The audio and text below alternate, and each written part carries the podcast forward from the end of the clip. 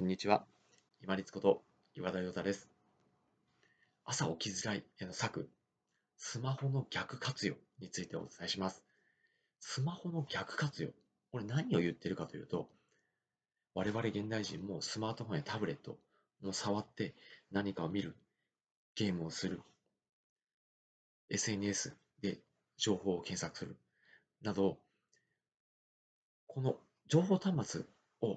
電子デバイスを使うのをもう習慣化してしまってますよね。要は自分が見たいと思ってるのかどうかも分からずに使ってるんですけれども、根本としては見たい、やりたい、触りたいっていうのがあるはずなんですよ。この見たい、触りたい、扱いたいっていうのを逆に生かすということなんですね。よくありがちなのが、夜寝るまでに自分の寝床にこのスマートフォンやタブレットを持っていってしまって、光をしっかり浴びて、そして目がまた冴えてしまって、寝る時間がずっとずれて、そして朝起きづらくなってしまうっていうのが一番悪いパターンですよね。これ頭で分かってても、脳のドーパミンによってもう操られている状態なので、自分が意識しているよりも先にもう手に取って寝床に持っていってずっと見てしまっている。で、時間が経ったのに気づいて、ああ、また今日もやっちゃったっていう嫌悪感。これが同じパターンで繰り返されているんではないかなと思います。ちょっと最初失礼な言い方になってしまったかもしれないですけれども、これを逆に活かせばいいんですよ。触りたい、見たい、扱いたいのであれば、よし、もっともっとではなくって、よし、今日はもうここまでにしとこうかなっていうので、早めに打ち切るんですね。その目安の時間を先に決めておくんです。夕飯を食べながら、もしくはお風呂に入りながら、よし、今日はもう夜何時になったら絶対寝床に入るぞっていう時間を決めておいてアラームをかけておくんです。そしてアラームが鳴ったら、もう次の日朝起きるアラームの時間をセットして、そして起きる場所のところに置いておく。できれば一人暮らしの方であれば、もう自分のダイニングテーブルのようなところに置いておく。そして、一軒家もしくはマンションに実家住まいの方も含めてお住まいであれば、一番おすすめなのは廊下です。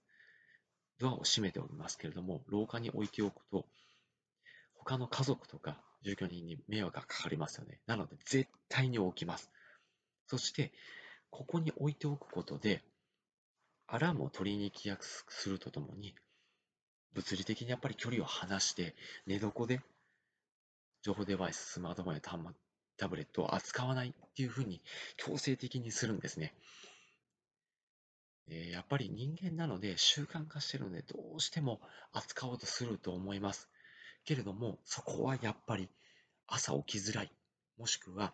朝の時間を自分でコントロールして一日始められる快適さというのをぜひちょっと先に想像していただいてよしじゃあもうここで生活を変えるためには一回ちょっと違うことを試してみようっていうのでぜひお試しくださいアラームをまあ、夜ご飯食べている時か、もしくはお風呂に入っている時に、もうこの時間になったら必ず寝床に入るという時間を決めてアラームをかける。そして普段通りずっとスマートフォンやタブレット扱ってますよね。そしてアラームが鳴ったら、翌日、翌朝起きる時間に再度アラームを設定して、食卓もしくは一番取りに行きづらいところに置いておく。これだけでいいんです。そうすればわざわざ取りに行くっていうところまでで目が覚めることもありますし、まずは寝床でずっと見ながら光を浴びるっていうことも防ぐことができます。もっとやりたい、もっと見たい、もっとゲームしたい、お気持ちよくわかりますが、その意欲というのを逆に活かして、まあ今日はもうここまでにしとくかっていうのも一つじゃないかなと思います。結局やりすぎて嫌悪に陥るんであれば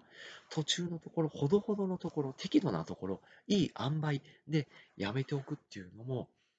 おつらもんじゃないかなと思います。要は次の日に楽しみを残すっていうのも